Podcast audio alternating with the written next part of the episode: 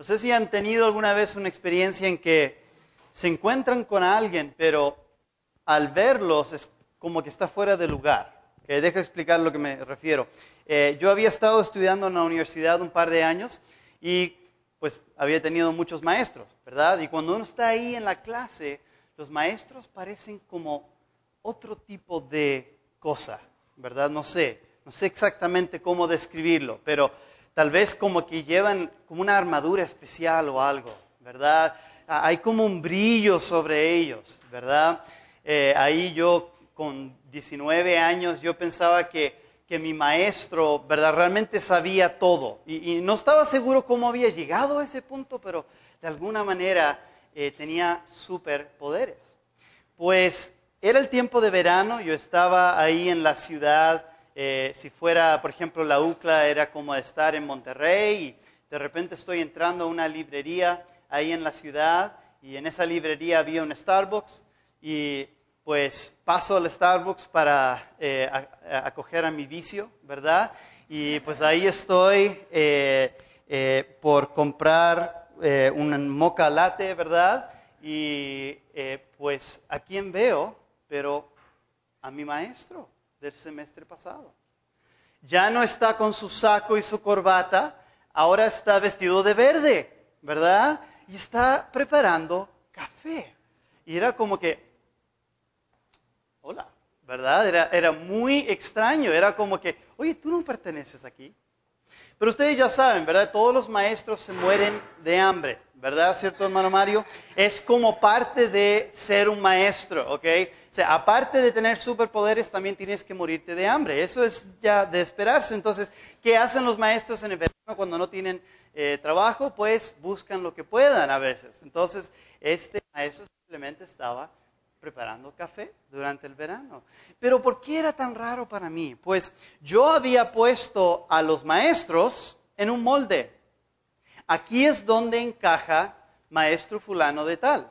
Y cuando lo vi fuera de su molde, me sorprendió. Nunca podría haberme imaginado ver a ese maestro vestido de verde sirviéndome mi moca latte. De hecho, casi quería como pagarle extra o algo, ¿verdad? Aquí está una buena propina.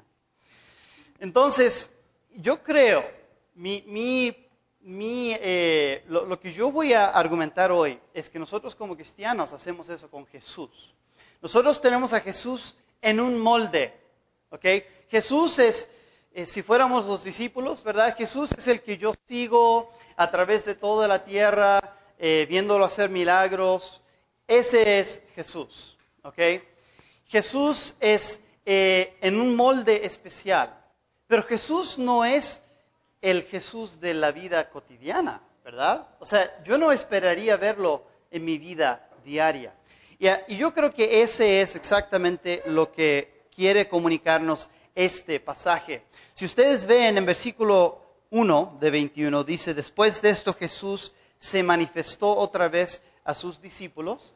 Pasamos ahí. Noten que esta no es una historia de qué hicieron los discípulos. Esto es una historia en quién es el protagonista. Jesús, porque dice que Jesús decidió manifestarse, ahora es la tercera vez, como sabremos en versículo 14, y esta tercera vez Él decide manifestarse exactamente de esta forma. Entonces, como ya sabemos, y el pastor Daniel nos recordó, yo tuve que perdérmelo, estaba muy enfermo la semana pasada, hermanos, tuve que perdérmelo, pero eh, el, versículo que habíamos estado eh, diciendo por toda la serie de Juan, por fin el pastor Daniel pudo decirlo, ¿verdad? Que es el propósito del libro. El final de versículo 20, donde dice en versículo 31, pero estas se han escrito para que creáis que Jesús es el Cristo, el Hijo de Dios, y para que creyendo tengáis vida en su nombre. Ese sigue siendo el propósito del libro. Y ahora lo que tú dirías es, ok, ahora entiendo, o sea, entiendo que Jesús tenía que venir, tenía que vivir su vida santa, tenía que morir, ahora resucitó. Pero ahora qué? O sea, ahora qué propósito hay? Ahora qué lugar tiene Jesús en esta historia? Pero nos dice que Jesús intencionalmente creó esta escena, exactamente la que vamos a ver, con un propósito muy específico. Y eso es lo que yo quiero que notemos. No pienses que esta es coincidencia, no pienses que esta es una historia de los discípulos. Esa es una historia de Jesús que tiene un propósito en revelarse a sus discípulos. Eso es lo que vamos a ver. Dice que lo hizo junto al mar de Tiberias. El mar de Tiberias simplemente es el mar de Galilea. Nada más. Ahora, ¿por qué es interesante Galilea? ¿De dónde eran los discípulos?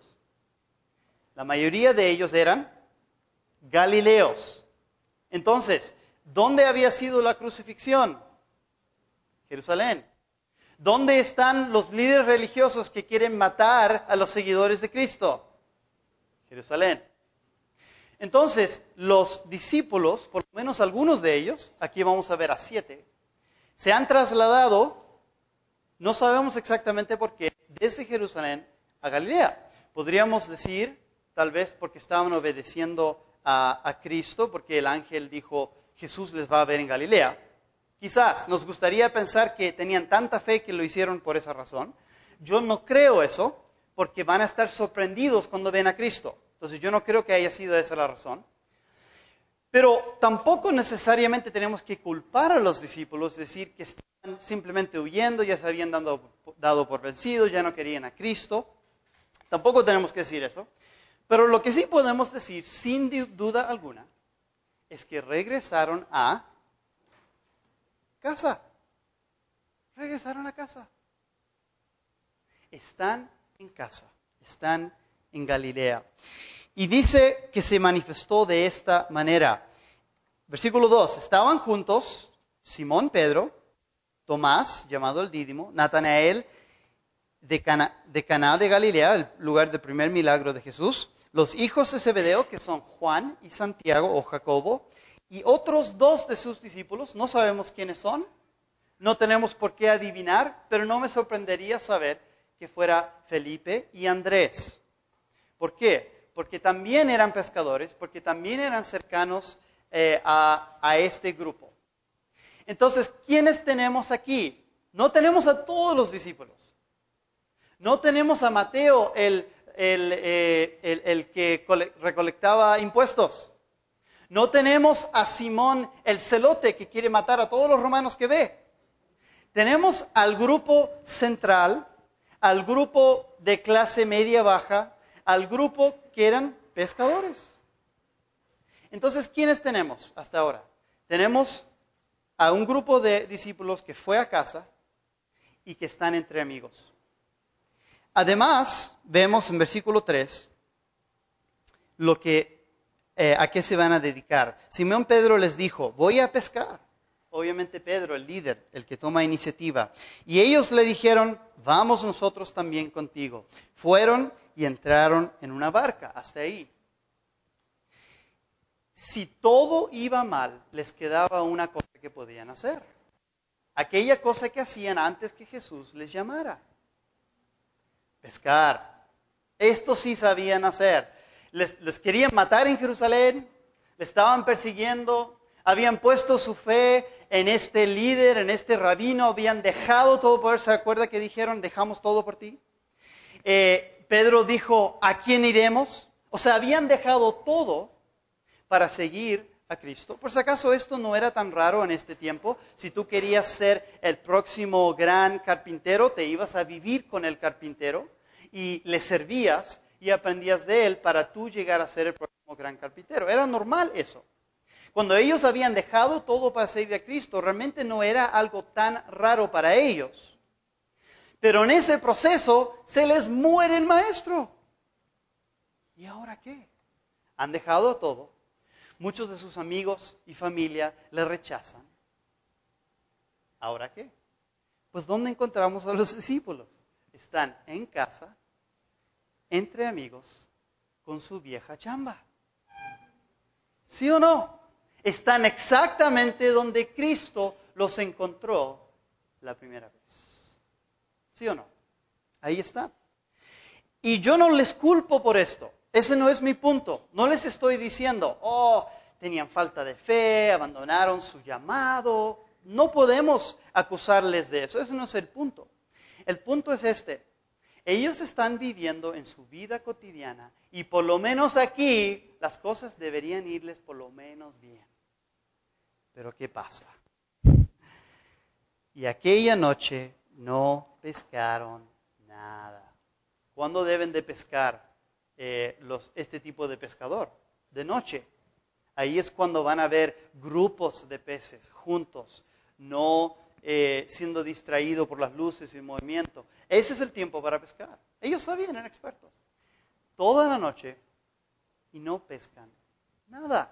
O sea, eso sería, supongo, es difícil compararlo, pero supongo que sería como hermano Mario, que es un experto en ventas, ¿verdad? Okay, él, él le puede vender sandalias a esquimales, ¿verdad? Okay, él, él tiene eso. Y imagínate, sería como toda una semana de ventas y no sale nada, ¿verdad? Ese tipo de frustración. Él sabe qué hacer, pero no sale nada, ¿verdad? Así sería más o menos, así se sienten. Esto era lo que sí tenía que resultar y se encuentran con fracaso. Entonces, ¿cómo encontramos a nuestros amigos, los siete discípulos? Los encontramos necesitados, o sea, habían perdido todo para seguir a Cristo. Los encontramos eh, confundidos porque están pensando, ¿ahora qué voy a hacer? Los encontramos sintiéndose culpables. ¿Qué pasó cuando atacaron a Jesús? ¿Qué hicieron los discípulos? Como ovejas se... ¿Cuál es la palabra? Se, se descarriaron, se escaparon. Sobre todo Pedro le traicionó tres veces. Y no sé a qué hermano le toca la próxima semana, pero el pastor que vaya a predicar eso va a notar especialmente ese hecho en el próximo mensaje. Pero se sienten culpables. Realmente no quieren ver a Jesús porque tienen culpa. Y ahora, además de todo eso, se sienten como un total fracaso, porque ni siquiera pueden pescar. En esa situación, Jesús decide que es el tiempo correcto de insertarse en su vida. Aquí estamos entonces. Y mi propuesta para ustedes es que nuestra condición humana, nuestra condición con los seres humanos, es que nuestra experiencia cotidiana de necesidad, culpa, confusión y fracaso, Jesús parece distante e irrelevante. En nuestra experiencia diaria, cotidiana, de necesidad, culpa, confusión y fracaso, Jesús parece muy lejos, distante y parece irrelevante a nuestras vidas. Y en esta condición Cristo va a entrar a sus vidas y lo va a hacer por hacerle tres invitaciones. Lo que quiero es que ustedes busquen en lo que vamos a leer ahora, de versículo 4 a 13, que busquen cada vez que Cristo les invita a hacer algo. Gramáticamente son imperativos. Cristo les dice, haz esto, les dice, haz esto, y les dice, haz esto. Cada vez que Él hace eso, nos va a enseñar algo acerca de cómo Cristo se hace relevante en tu vida y en mi vida cotidiana. Primero, eh, vamos a ver versículos 4 a 6 y ustedes luego díganme cuál es la invitación que él hace. Versículo 4, cuando ya iba amaneciendo, se presentó Jesús en la playa, mas los discípulos no sabían que era Jesús. Esto se llama ironía dramática. Es una técnica que se usa mucho en contar historias, en que ahí está Harry Potter, ¿verdad? Acabamos de ver los ocho las ocho películas, ya estoy listo para ver otra cosa, ¿verdad? Eh, pero como nunca los habíamos visto, vimos las ocho. Ahí está Harry Potter y Harry Potter no sabe que, no sé, que, tal persona tiene tal, ¿cómo se llaman las? Varitas, ¿verdad? Ok, él no lo sabe, pero tú lo sabes. ¿Y cuál es, la, cuál es el drama en esa situación? El drama es que eh, descubrirá Harry y cuando lo descubra, ¿cómo va a reaccionar? Esa es la ironía dramática. Y eso es lo que vemos aquí. Nosotros sabemos que este es Jesús, pero los discípulos no. Entonces, ¿descubrirán si es Jesús? Y si lo descubren, ¿qué van a hacer? Eso es la, ahí es donde nos encontramos. Versículo 5. Y les dijo, hijitos, ¿tenéis algo de comer? Y les respondieron, no, esa palabra hijitos realmente quiere decir como jóvenes o como decir, no sé cuál es la palabra correcta mexicana, no quiero decir algo incorrecto. Eh, pero, hoy chavos, hoy chavos, hoy no pescaron nada. Y, ese, ese tipo de pregunta sería típica que hubiera alguien en la costa que quiere comprar pescado, ¿verdad? No era fuera de lo común llegar temprano en la mañana y los pescadores están terminando y ser el primero en comprar el pescado más fresco. Entonces les está diciendo, oye chavos, no pescaron nada. Y les dice, no, ¿verdad? Entonces no era raro para los discípulos que alguien les esté haciendo esta pregunta. Pero esto sí era un poco extraño. Versículo 6. Él les dijo, oye, echad la red a la derecha de la barca y ahí sí vas a hallar pescado. ¿Ok? Había, eh, díganme ustedes, ¿por qué era tan especial lo que dijo Jesús? Echad la red al otro lado. ¿Por qué era tan especial eso? La respuesta es que no era especial. La derecha y la izquierda no tienen nada que ver con pescar. ¿Ok? Algunos que, piensan, ¿verdad? Bueno, es que el sol y que la dirección del viento y que... Ah, nada que ver. Yo leí varios comentarios y el punto es, no había ninguna explicación normal por el cual, después de toda una noche de pescar, pudieras cambiar de lado y de repente de cero pescados a 153. Ok, no hay explicación. Algunos han dicho, bueno, eh, había la práctica en ese tiempo de que alguien se para en la costa y desde la costa puede ver un ángulo en que los pescadores no pueden ver.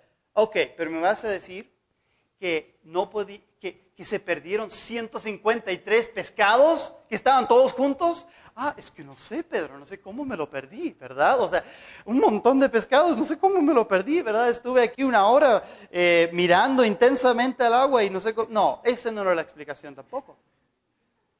O sea, la explicación es que no hay explicación humana, ¿verdad? Lo que está diciendo este hombre, que no saben quién, él, quién es, a ellos, para ellos no tiene ningún significado. Entonces la pregunta es, ¿por qué lo hacen? Dice, entonces la echaron. ¿Por qué lo hacen?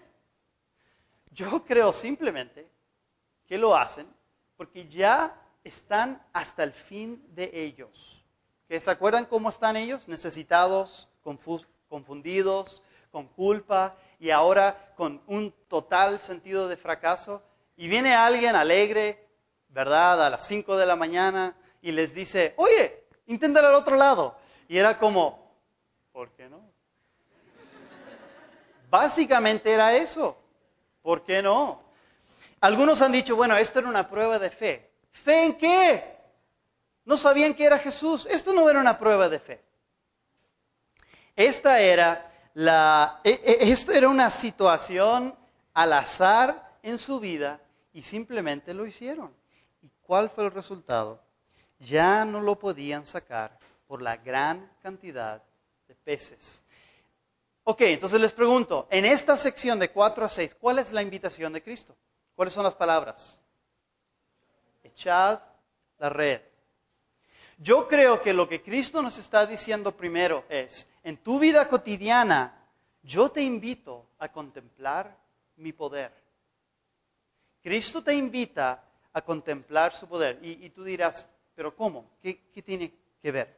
Pues a veces en las situaciones más simples, a veces con las palabras más incongruentes incluso, Dios está obrando en tu vida diaria yo sé que para mí muchas veces, cuando yo, por ejemplo, si estuviera sentado en tráfico, ¿verdad? Ya lleva media hora, estoy tratando de llegar a la oficina. En ese lugar no espero ver a Jesús. O sea, en mi molde, como tenía con mi maestro, Jesús no es el Jesús del tráfico de Monterrey, ¿verdad? O sea, ahí no encaja Jesús. Jesús no es el, el Jesús de cuando tengo que cambiar el pañal de niño realmente más comúnmente mi esposa, ¿verdad? Jesús no es el, el Jesús de cuando ya, ya son las dos de la tarde y tengo una clase más para enseñar y yo creo que ya si viene un niño más, ¿verdad? Quizás, ¿qué le voy a hacer? ¿Okay? Aquí los maestros saben a lo que me refiero. Jesús, o sea, realmente ese no es como su lugar, ¿verdad? En esa clase, en esa situación. Pero Cristo está diciendo, mira, en las cosas más simples, en los eventos más ordinarios de tu vida, yo estoy obrando y a veces va a venir de una fuente que ni te esperas. Son palabras de alguien en la costa que te está diciendo, echa la red al otro lado. Y no es una prueba de fe necesariamente en esa, eh, en la fuente, porque tú no sabes quién, quién es el que te está hablando. Pero si tú estás buscando a Jesús, si tú sabes que Jesús está ahí, imagínate cómo sería esta historia si los discípulos habrían esperado ver a Jesús, porque sabían que estaba vivo, lo estaban buscando en su vida cotidiana. ¿Cómo habría sido diferente? Pues habrían reconocido inmediatamente a Jesús. Pero ellos, su inocencia, en su incluso falta de fe, ven obrar a Cristo. Cristo quiere obrar con poder en tu vida y te invita a contemplarlo. Y lo único que se requiere es un mínimo de fe. Él es capaz de hacer mucho más de lo que tú te puedas imaginar. Ellos ni siquiera podían levantar la cantidad de peces que tenían. Ahora vamos a versículo 7, de 7 a 10 vamos a ver una segunda invitación de Cristo. Entonces aquel discípulo a quien Jesús amaba, que sabemos que es Juan, dijo a Pedro, es el Señor. Simón Pedro, cuando oyó que era el Señor, se ciñó la ropa porque se había despojado de ella y eh, pensamos que probablemente era que estaba, se había quedado solamente con la ropa de trabajo y ahora sabiendo que va a encontrarse con el rabino, él se pone su ropa y se echó al mar y los otros discípulos vinieron con la barca arrastrando la red de peces, pues no distaban de tierra, sino como 200 codos, tal vez como a 100 metros por ahí. Al descender a tierra vieron brasas puestas y un pez encima de ellas y pan. Jesús les dijo, traed de los peces que acabéis de pescar. ¿Cuál es la invitación en este pasaje? Traed de los peces yo creo que la segunda invitación que Cristo hace cuando, cuando penetra en tu vida diaria es que te invita a cooperar en su obra. Te invita a cooperar en su plan. Te invita primero a contemplar su poder, segundo a cooperar en su plan, a cooperar en su plan. Diciéndote, traed de los peces. Ahora es interesante porque ellos se están acercando y lo que se dan cuenta es que ya hay brasas puestas y ya hay un pez. ¿Y de dónde vino este pez? O sea, el desayuno ya estaba listo. ¿Jesús necesitaba a los discípulos? Al parecer no, ¿verdad? Al parecer toda esta historia, todo estaba planeado hasta el mínimo detalle y los Jesús son como, como algo extra, ¿verdad? Pero lo interesante es que a pesar de que Cristo tiene todo bajo control, Él ha planeado todo, tiene hasta el desayuno listo, les dice, oye, trae de los peces, trae de los peces. Y sabes que nuestra parte en el plan de Dios muchas veces es así. Nos dice la Biblia que el querer y el hacer vienen de Dios. Pero ¿qué hace Cristo? Dice, oye, trae de los peces, haz tu parte. Yo tengo para ti una excelente obra. Y es que cargues con esta tremenda bendición de peces que yo te he dado. Eh, va a ser un duro trabajo, va a ser esfuerzo, pero tráelos, porque vamos a tener comunión juntos. Cristo te invita a cooperar en su plan. Y es interesante ver la diferencia entre cómo Pedro reacciona y cómo los otros discípulos reaccionan. Y, yo no estoy, yo no voy a decir que ninguno es más correcto que el otro. Creo que de hecho expresan dos formas en que nosotros corremos a Cristo.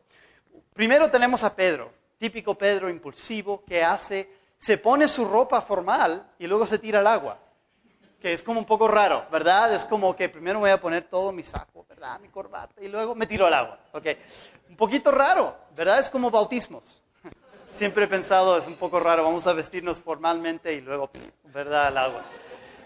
Así era con Pedro. Él, él quiere estar bien vestido, pero no puede esperar a que llegue el barco. Y a veces nosotros cuando estamos acercándonos a Cristo en nuestra vida diaria, a veces es dejar todo al lado y correr a Él. Correr a él para tener esos 15, 20 minutos y dejar a los niños gritando en el, cuarto y dejar quemándose la comida en la estufa porque tengo que pasar tiempo con el Señor. Pero muchas veces es la respuesta de los, discípulos, los otros discípulos en versículo 8, que ellos tienen la barca. Alguien tiene que traer la barca. No todos se pueden tirar al agua como Pedro. Alguien tiene que traer los peces. Entonces, ¿qué tenemos? Tenemos también la, la eh, eh, correr a Cristo a veces es algo que tú haces mientras estás en el tráfico, mientras estás sentado tratando de calcular los gastos del mes para tu empresa, mientras estás dando las clases, estás corriendo a Cristo constantemente. Cristo te invita a cooperar en su plan y a veces tú, cuando accedes a esa invitación, va a ser algo eh, como Pedro, pero a veces va a ser sobre la marcha, como los otros discípulos. Vamos ahora a la última parte, versículos 11 a 13. Dice, subió Simón Pedro y sacó la red a tierra, llena de grandes peces, 153, y aún siendo tantos, la red no se rompió. Ahora, yo no sé qué tamaño eran estos peces, mi investigación no me dio ninguna información definitiva. Pero te puedes imaginar, yo no soy pescador, pero he conocido algunos. Eh, me imagino que por ahí alguien pesca, ¿verdad? Josías, ¿tú pescas? No, no, alguien por aquí, nadie. No tenemos pescadores aquí. Estamos lejos del agua aquí en Monterrey. Pero eh, yo, yo sé que a veces mis amigos que han pescado llevan como un, un, eh, un termo, ¿cómo se dice? Un, hielera, una hielera, y ahí en la hielera ponen sus peces que han, eh, que han atrapado. Y digamos hay cinco, seis, siete, ¿verdad? Y lo carga, es un poquito pesado. O sea, no, no es, o sea, te cansas si tuvieras que cargarlo. Pedro solo, ¿verdad? Carga con 153 peces en una red. ¿Ok? Está loco este Pedro. En verdad está loco este Pedro. Y, y lo ves aquí y creo que lo que estamos viendo es, es que las ganas que tiene Pedro de estar al lado de Jesús, de ya por fin pasar tiempo con Él, porque, porque la culpa que siente se da cuenta que Jesús no lo ha rechazado. De hecho, Jesús decidió que valía la pena hacer otro milagro más en su presencia. Y las ganas que tiene le permite traer a 153 peces, al parecer, solo. Incluso no se rompe la red. Seguimos leyendo. Les dijo Jesús, venid, comed. Y ninguno de los discípulos se atrevía a preguntarle, ¿tú quién eres? sabiendo que era el Señor. Vino pues Jesús y tomó el pan y les dio, y asimismo del pescado. ¿Cuál es la invitación de Cristo en esta tercera parte? Venid, comed. Yo creo que la tercera invitación que nos hace Cristo en nuestra vida cotidiana es, Cristo nos invita a compartir de su presencia. Nos invita a compartir de su presencia. Primero vimos que nos invita a contemplar su poder, a veces en las formas más inesperadas. Segundo, nos invita a cooperar en su plan. Él tiene todo listo, pero aún así nos da a nosotros la oportunidad de ser parte. Y tercero, nos invita a compartir de su presencia. ¿Sabes qué? Era realmente a esto que iba Cristo, ¿verdad? O sea, de esto se trata. Por esto Cristo organizó este momento. Permitió que los discípulos se enfrentaran con fracaso porque tenía algo tan grande preparado para obrar en sus vidas. Todo el milagro, y el arrastrar los peces del mar, todo era para prepararles para este momento compañerismo. ¿Sabes que esto no es coincidencia? Porque Dios te hizo y me hizo para esto. ¿Sabes que esto para algunos va, va a sonar incluso tal vez ofensivo? Pero Cristo no te hizo, Dios no te hizo para evangelizar. El evangelismo es necesario por el pecado. Dios no te hizo para ofrendar. Dios no te hizo necesariamente incluso para predicar, aunque seas aquí alguien llamado para predicar. Primero que todo, Dios te hizo para comunión. O sea, para eso somos, somos criaturas de comunión. Y todo lo demás que mencioné es parte de la obra de llegar a poder tener una mejor comunión con Dios. Predicamos porque queremos atraer a personas a Cristo para que ellos tengan comunión con su Creador. Para eso fueron creados. Las misiones son simplemente traer más adoradores a Dios, para que más adoradores tengan comunión con Dios. Las ofrendas que damos, los cantos que regresamos a Dios aquí, son simplemente formas de tener comunión Dios. Son nuestra adoración apropiada a Dios y es nuestra comunión. Este era el plan de Jesús todo el tiempo. Y es interesante en versículo 12 porque dice, y ninguno de los discípulos se atrevía a preguntarle tú quién eres. Noten la progresión. Al principio de, esta historia, los discípulos están en casa, entre amigos, haciendo su vieja chamba. Y lo que menos esperan es ver a Jesús. ¿Cómo lo sé? porque cuando lo vieron no lo reconocieron y era una sorpresa cuando se dieron cuenta. No esperan ver a Jesús. Van de eso a reconocerle como Jesús. Y ahora dice que ni siquiera alguien se atreve a preguntarle. ¿Ven la progresión? Y es interesante porque cuando has cooperado con Cristo, yo creo que su presencia se hace más obvia. A veces Cristo nos pide cooperar, nos, pide decir, oye, tengo una tarea para ti, ven a la iglesia, participa en el ministerio. Un pastor te dice, oye, aquí hay una oportunidad de ministerio, participa. Eh, encuentras a un hermano en la iglesia que es necesitado y sientes que el Espíritu Santo te dice, ayuda a ese hermano. Y en estas pequeñas o grandes formas Cristo te está invitando, oye, coopera en mi plan. Y creo que lo que pasa es que al ir diciéndole sí a Dios, su presencia se hace más real.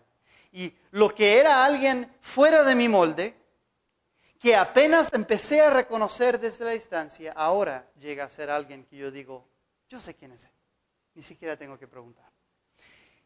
Porque él está sentado al otro lado del fuego listo para la comunión.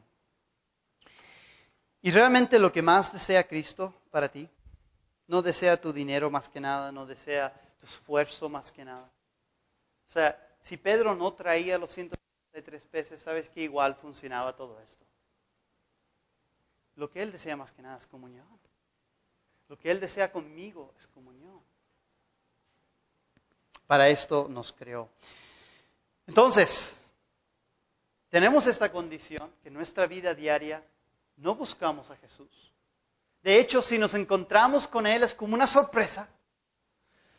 ¿Y qué hace Cristo al respecto? Él penetra nuestra vida cotidiana y nos invita a contemplar su poder, nos invita a cooperar en su plan, nos invita a compartir de su presencia.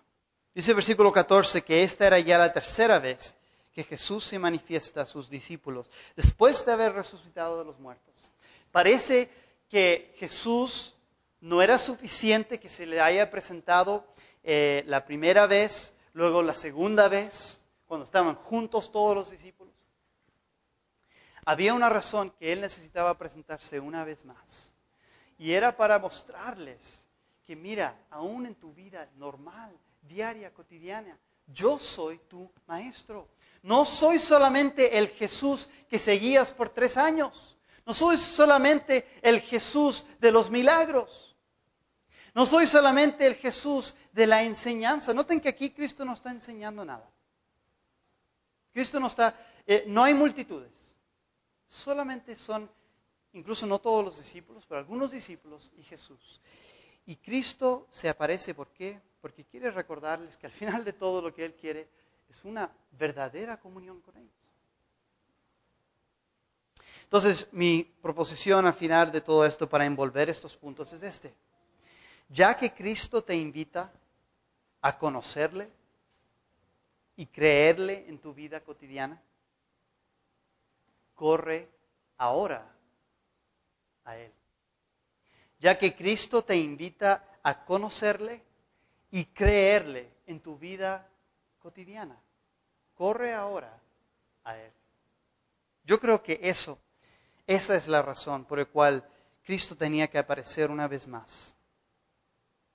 Entonces, vamos a ir concluyendo. Sé que es un poco temprano, hermanos, no, no planeé el tiempo así. Podemos tener tiempo de preguntas y respuestas, podemos hacer lo que ustedes quieran, lo que el pastor Mateo quiera.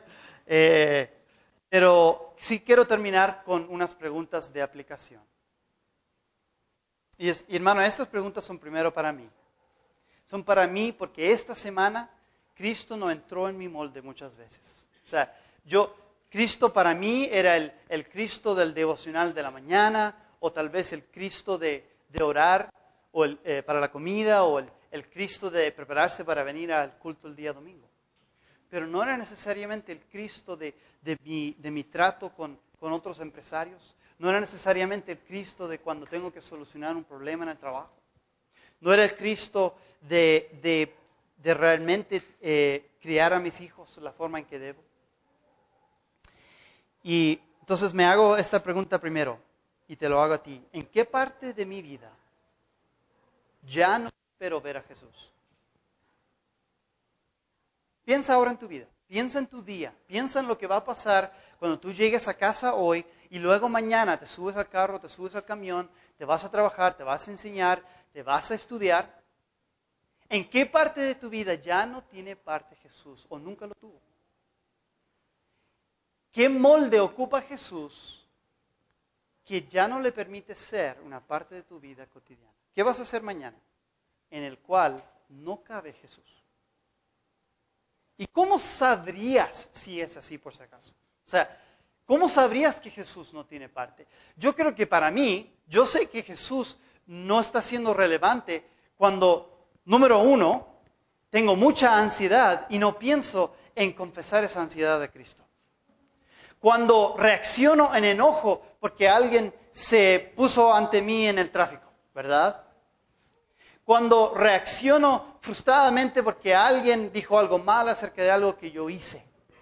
En esos momentos, claramente Jesús está tan distante que ni siquiera lo reconocería. Segunda pregunta. ¿Qué te está invitando a hacer Jesús en tu cotidiano? Ok, piensa mañana, pasado, miércoles. ¿Qué vas a enfrentar? ¿Qué va a pasar? ¿Qué situación va a haber en tu vida en que tú piensas, ahora que, lo, ahora que tienes chance de pensarlo, te das cuenta que Jesús sí está diciendo algo, solo que no lo reconociste porque era una persona en la costa que no reconocías.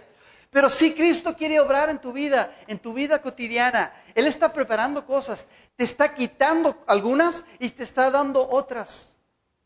Y en esas situaciones, te pregunto, ¿qué está haciendo Cristo? ¿Cómo está obrando? ¿Y cómo estás respondiendo a su obra? Tercera pregunta. ¿Estás viviendo, esta semana has vivido como que realmente lo que más importa en tu vida es comunión con Cristo? O sea, Tal vez tú dijiste, mira, o sea, hice todo lo que hace un buen cristiano, ¿verdad? Me preparé, vine a la iglesia, tengo listo mi ofrenda, canté, tengo planeado unos estudios bíblicos para esta semana. He hecho todo lo que hace un buen cristiano. Pero ¿sabes qué? Dios no te creó para esas cosas principalmente. Él te creó para comunión. Y yo te hago la pregunta, ¿qué prioridad tuvo comunión con Cristo en tu vida diaria esta semana. Vamos a orar. Señor, yo soy el menos digno de hablar acerca de la invitación que tú nos haces, porque yo conozco mi corazón, hermano, cada, yo sé que cada hermano aquí conoce su corazón. Señor, hemos dejado a, a Cristo al lado en ciertas partes de nuestra vida y hemos ignorado esa voz sutil, esa voz suave que es la invitación de Cristo a participar en su plan, a, ver, a contemplar su poder, a, cooperar en su plan y más que nada a compartir en su presencia. Señor, pedimos que obres en nosotros, que no gastemos más tiempo, sino que corramos a Cristo. Así como Pedro, Señor, que quitemos todo, lo dejemos al lado, nos tiremos al agua y corramos a Cristo. Y aún cuando es la vida cotidiana y como los pescadores hay trabajo que hacer, hay que, hay que cuidar al barco, hay que cuidar los peces, Señor, aún en eso, que nuestros ojos estén en aquel que nos espera para tener comunión. Señor, gracias por este tiempo, pedimos que obres como has prometido con tu palabra. En nombre de Cristo pedimos. Amén.